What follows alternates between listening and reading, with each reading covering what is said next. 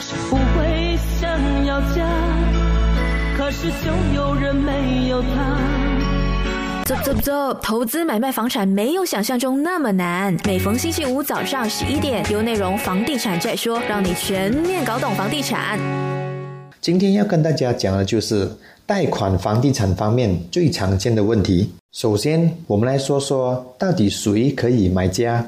其实，马来西亚是一个蛮开放的国家，当然本地人是可以买家。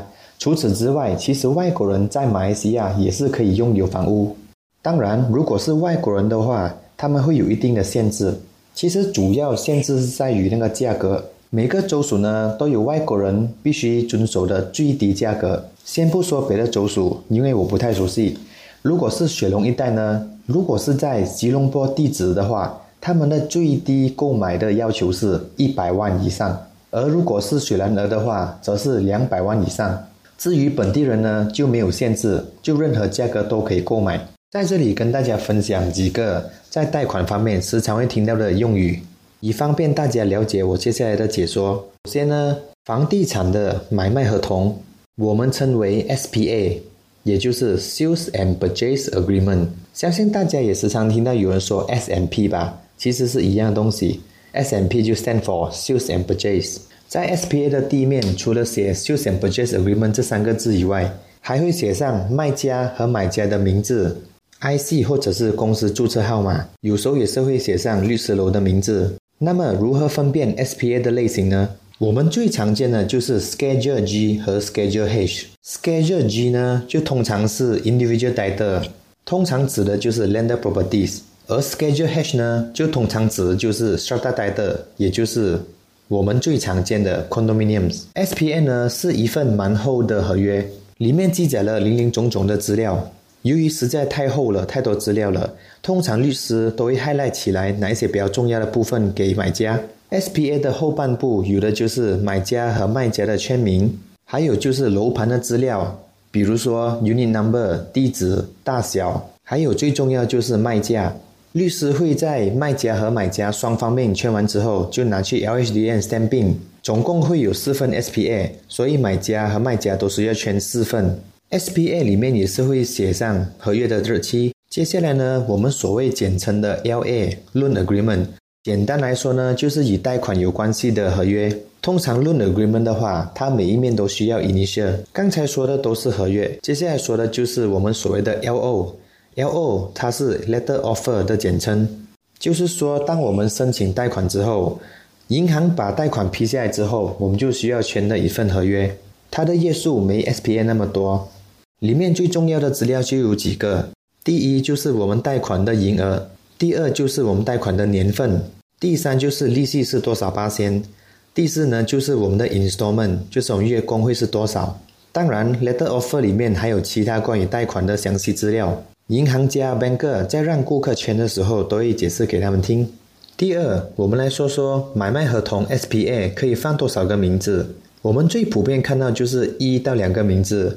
有时候会有三个名字，而我的经验就是最高记录看到是四个名字，那是是四个兄弟姐妹他们联名买个楼盘来投资，所以他们买卖合同都放了名字。那么是不是四位都要一起签 SPA 呢？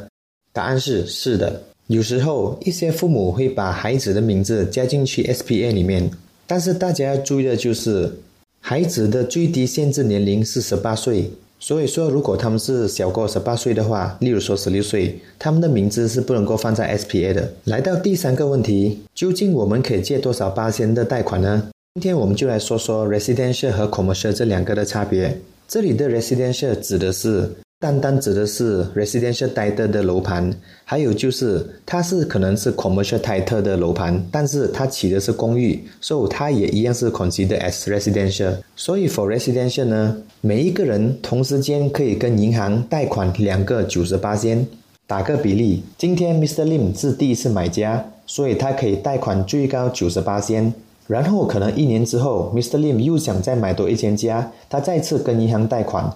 他依然是可以贷款九十八千，然后再过了一年，如果 Mr. Lim 还想要再贷款的话，如果他手上还在供着前面两个贷款，那么他再买的话，他的最高的贷款八千率就是七十八千。所以他是需要给一个三十八千的头期。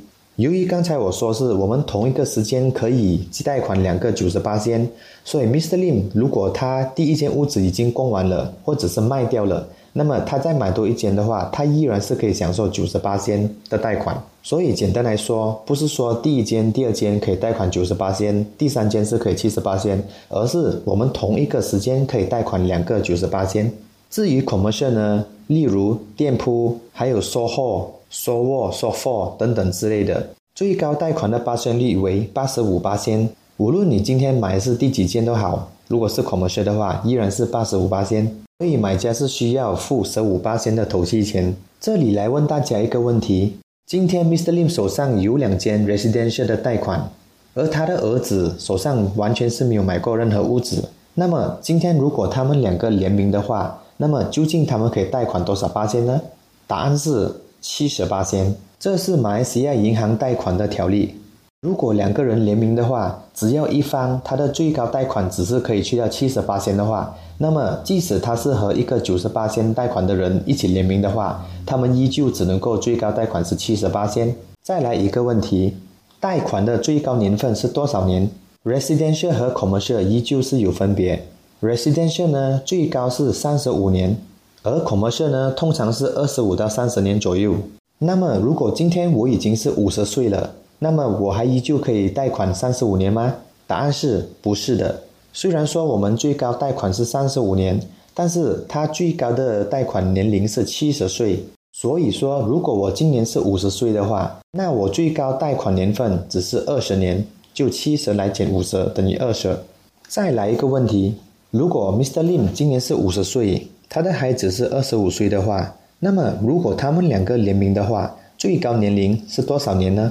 也许你会觉得是二十年，但是不是？真正的答案是，他依旧可以贷款三十五年。这就是为什么有些爸爸妈妈他会和孩子联名，就是为了拉长那个三十五年的贷款，所以他们的月供 installment 才可以去到更低。也许有些人有听过 government 这个东西，government 呢，它就不是银行贷款。只有政府公务员才可以申请，所以说，如果今天你是公务员的话，你是有资格申请这个 government 的，就不是向银行贷款，而是向政府贷款。有别于银行贷款，government loan 呢，政府公务员同一个时间只可以申请一次，他要等到这个 government loan 已经还完了，或者是屋子卖掉了，才能够再重新再 apply 过。government loan 呢，它有一个很大的特点，就是它的利息是不变的。即为四八仙，而普通银行贷款的话，它其实利息是会浮动的，而利息的浮动呢，是由国家银行 Bank Negara Malaysia 来控制的。在这几年，由于经济和疫情的关系，政府不断的把利息调低，目的就是为了鼓励大家去购买房地产。因为当利息低的时候，我们的 installment 月供就会去到更低。回想起我在二零一六年购买房地产的时候，那时候的利息大概是四点五到四点六八千左右，而现在呢，利息是大概在于三八千左右，是蛮低的。还有很多时候，如果我们在贷款的时候，我们再附加上保险的话，有时候银行会 offer 更低的利息。说起保险呢，我个人觉得是很需要，因为如果我们有什么三长两短或者是终身残废的话，保险就起了很大的帮助。至于购买多少年呢？比如说五年、十年、十五年，或者是三十五年，费用肯定也会跟着不一样。通常在银行贷款批下来之后，如果顾客有兴趣要买保险的话，banker 银行家就会给顾客一个 quotation，让他们去选择要买多少年、要买多少数额的保单。当然，如果顾客坚持不要买的话，也是 OK 的，因为有些顾客他们有买了很大的人寿保险的数额。接下来要跟大家分享的就是如何申请银行贷款。相信很多人时常会说：“哎，银行贷款真的是太难了，不容易申请。”其实要申请银行贷款也不是那么的难，只要可以符合他们的基本要求，银行贷款还是会批下来的。首先，先来说说年龄。其实年龄也是一个很重要的因素。通常买房的年龄大概在于二十五到二十六岁。为什么这么说呢？因为如果刚从大学毕业出来做了一两年工的话，大概就是二十五、二十六岁左右。银行其实也有顾虑到年龄，因为如果是太过年轻的话，可能在二十二十一岁，如果他们要申请贷款的话，通常会比较难，因为毕竟年龄有点小。通常银行都会要求加一个 guarantor 或者是联名，所以如果年龄二十二十一岁左右，如果可以和爸爸妈妈联名的话，那么贷款批下来的几率是非常的高。这里告诉大家一声，其实不是每个银行都可以接受 guarantor，只有特定的银行可以接受。如果想要申请的那家银行不能够接受别人多的话，那就可以尝试联名。大家知道吗？其实贷款的数额多多少少也是会影响。打个比如，今天如果一位二十二岁的年轻人，他想要贷款一百万以上的话，银行也是会考虑。如果是贷款大概三百千到五百千左右的话，那应该是没什么问题。这也是 case to case basis。虽然说是比较难批下来，但是如果可以证明到他是有那个能力的话，能够给到银行足够的信心的话，银行有时候还是会把贷款批下来的。刚才说的两个会影响贷款的，就是年龄，还有就是贷款的数额。接下来跟大家说的两个因素也是非常的重要。第一个呢，就是我们所谓的 DSR，也就是 Debt Service Ratio。简单来说呢，就是我们现在目前的 commitment 和我们的薪水的对比。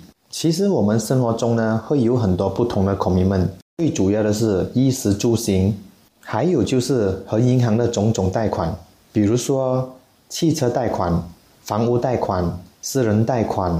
还有 PTPTN，还有就是 credit card outstanding，这一些呢都算是我们的 commitment。由于银行是算不到我们所有的 commitment，通常他们看得到的只是我们的贷款。衣食住行方面呢，他们就计算不到。所以呢，我们是不能够把我们的薪水全部都花在 commitment 上面。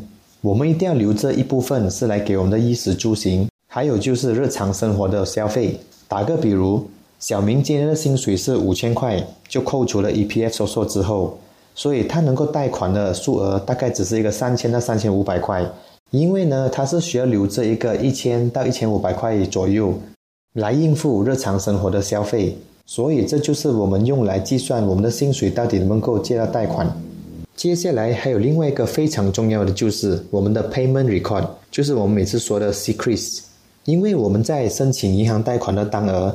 除了我们的 commitment 不能够太高之外，我们目前的每一个银行的 payment record 也是非常的重要，因为我们的 payment record 就象征着我们的诚信。如果我们每个月都准时还的话，那么银行就会毫不犹豫就贷款给我们。但是如果我们的 payment record 不是很好，例如说有时候会迟两个月，有时候会迟甚至三四个月才还清的话，那么银行通常就会 reject 那个 loan。所以如果我们要贷款的话，我们一定要拿出诚意给银行看。就是我们要确保我们的 payment record 是漂漂亮亮的，有时候难免会迟缓一个月，那是正常，银行有时候还可以接受。但是如果我们每个月都是迟缓的话，那么银行就会对我们失去了信心。轻微的话，可能好运那个贷款会批，但是利息会调高一点；不幸运的话，银行就会直接 reject 掉这个贷款。这里再补充一下，Secrets 呢，它会显示我们在过去的一年来的每个月的 payment record。所以，banker 如果他们只要 key in system，他就可以看到我们的每个 payment record 了。其实，如果我们想知道一下这几个 payment record 漂不漂亮，其实我们有两个方法：一就是去掉 Bank Negara Malaysia，然后把我们的 IC 放进去，再放一个 thumbprint，然后它就会把我们的 secret report print 出来了。这个方法会有点不方便，因为每次都需要去掉 Bank Negara Malaysia。还有另外一个方法呢，就是大家可以去 register e secrets。就是线上的 secrets，这个我最近已经尝试了，它是可以用的。就是我们需要 provide 一些资料来证明这是我们自己。Bank Negara approve 之后，我们就可以随时在线上可以 check 到我们每个月的 payment record 到底美不美。所以我觉得这个是政府做的蛮不错的，而且最重要是免费的，大家可以去尝试申请。刚才已经说了，在贷款方面需要注意的一些事项，就比如说是年龄、贷款的数额。还有就是我们的 commitment，还有就是我们的 payment record。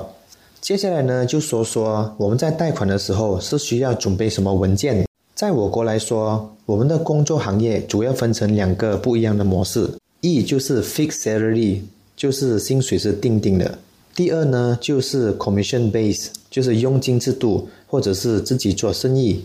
当然，如果要说哪一个的贷款比较容易批下来的话，那肯定是定定的薪水。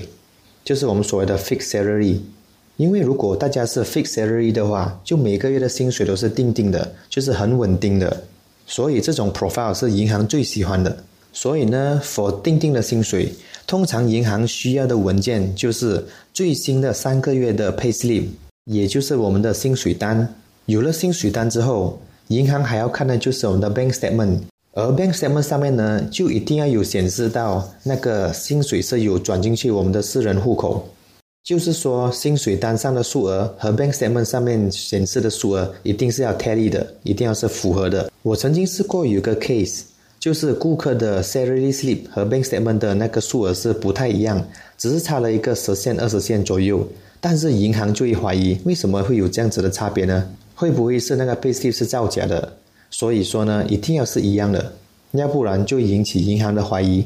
所以说啊，魔鬼藏在细节里。细节真的是很重要，尤其是银行这一派。再来呢，除了 payslip 和 bank sale 以外，通常 fixed salary 的话，通常都会有 EPF，这个也是非常的重要。因为如果有 EPF 的话，就证明他的工作是 permanent 的。因为很多时候，如果一个人才刚刚加入一个公司，他还是 under probation，所以说公司是没有 provide 给他 EPF 的，银行呢就会对这个有所保留，因为毕竟他不是 permanent worker。哪里知道他可能在六个月之后公司不继续他的合约呢？那么他就没有工作了，然后就还不起这个贷款了。所以这个也是银行担心的东西之一。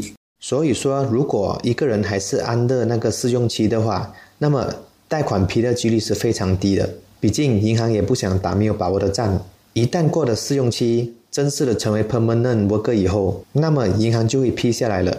简单来说，如果是 fixed salary 的话，只要股民们不会太高的话，还有 payment r e c o r d 漂亮的话，基本上批准的那个几率是非常的高。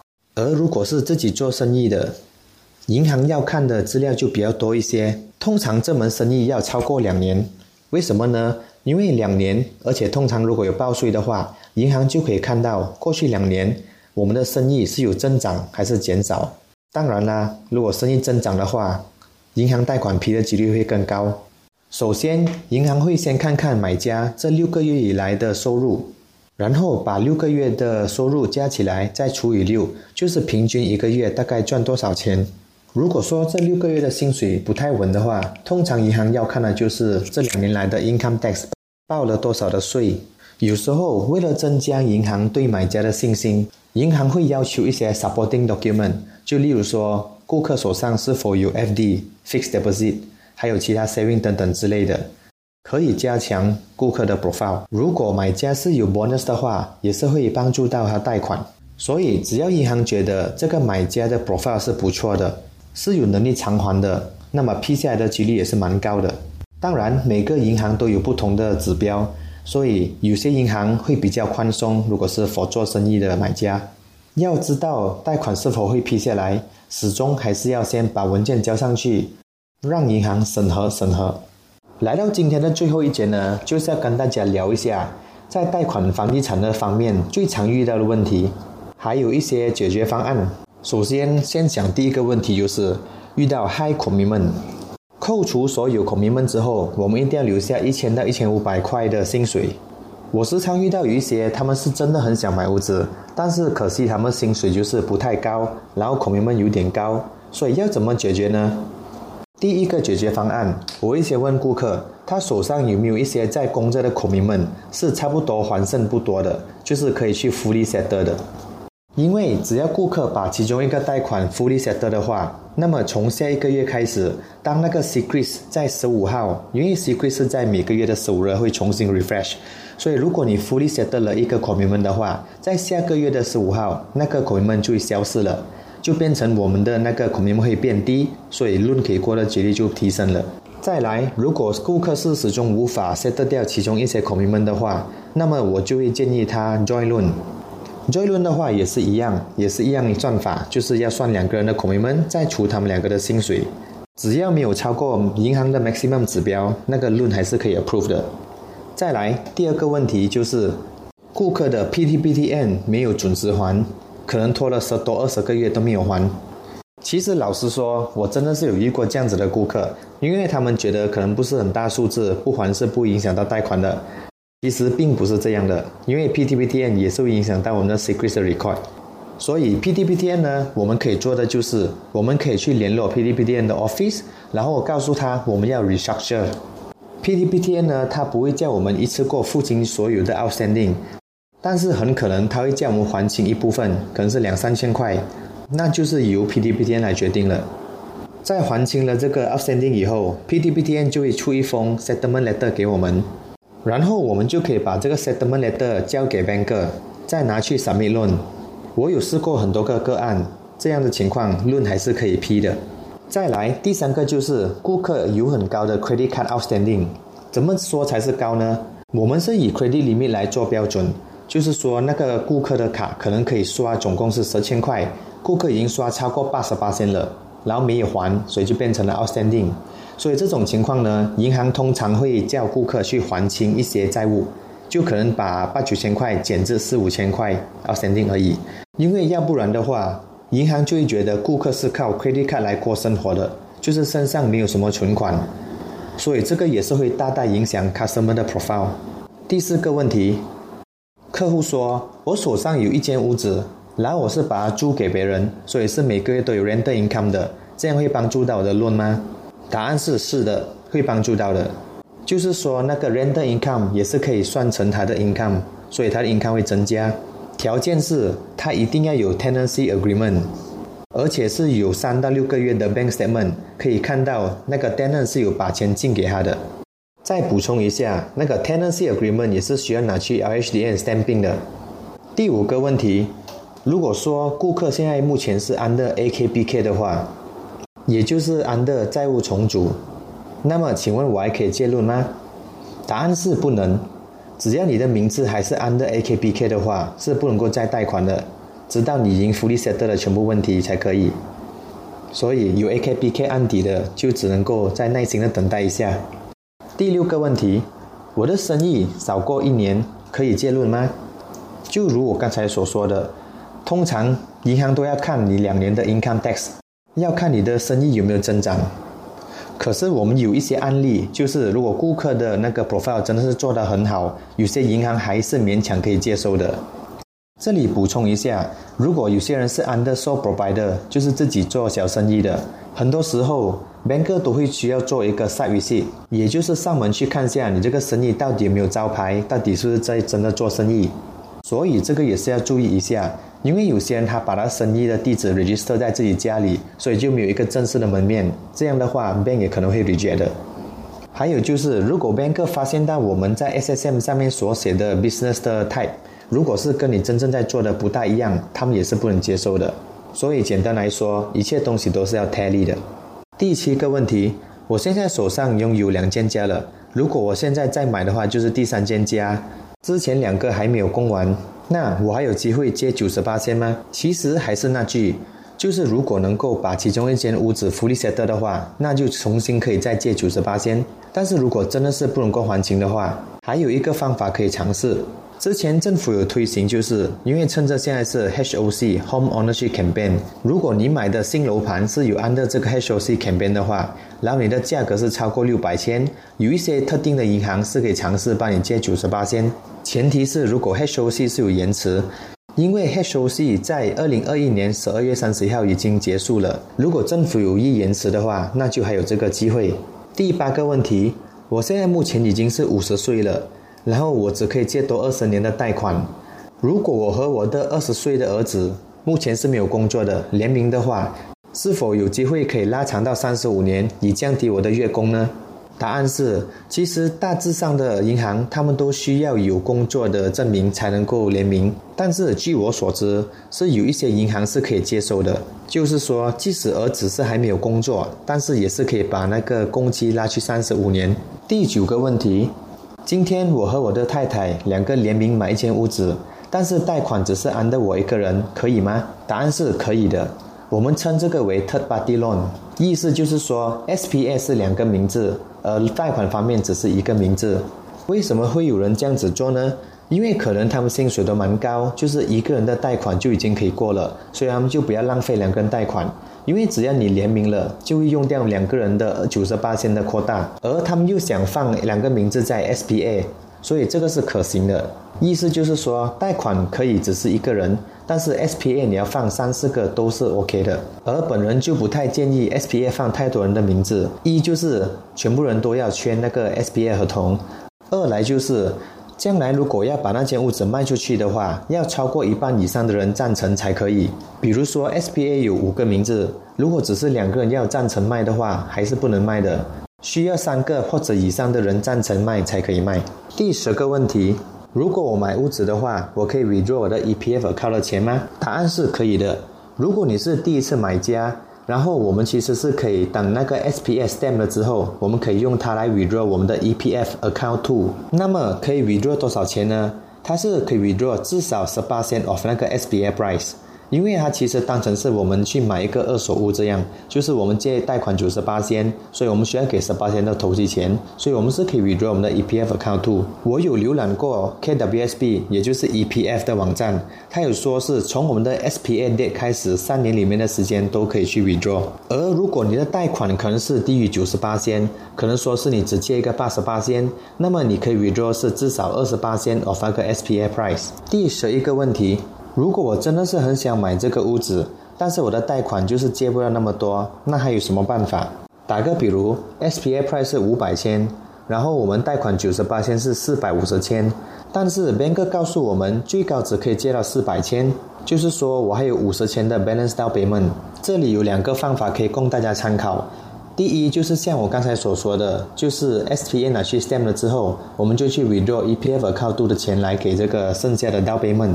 第二个方式呢，就是如果我们真的手上没有那么多的现金来还这个五十千的话，还有另外一个方式，就是可以尝试去借私人贷款 （personal loan），然后就先缴还了这个 down payment，然后再分期付款还。私人贷款的利息是有点高，所以不太建议。只是说，如果真的是没有办法了，这也是没有办法中的一个方法。之前我也是有一个主人的案例也是这样，因为顾客太过想要买屋子了，所以他就想尽办法去筹钱出来。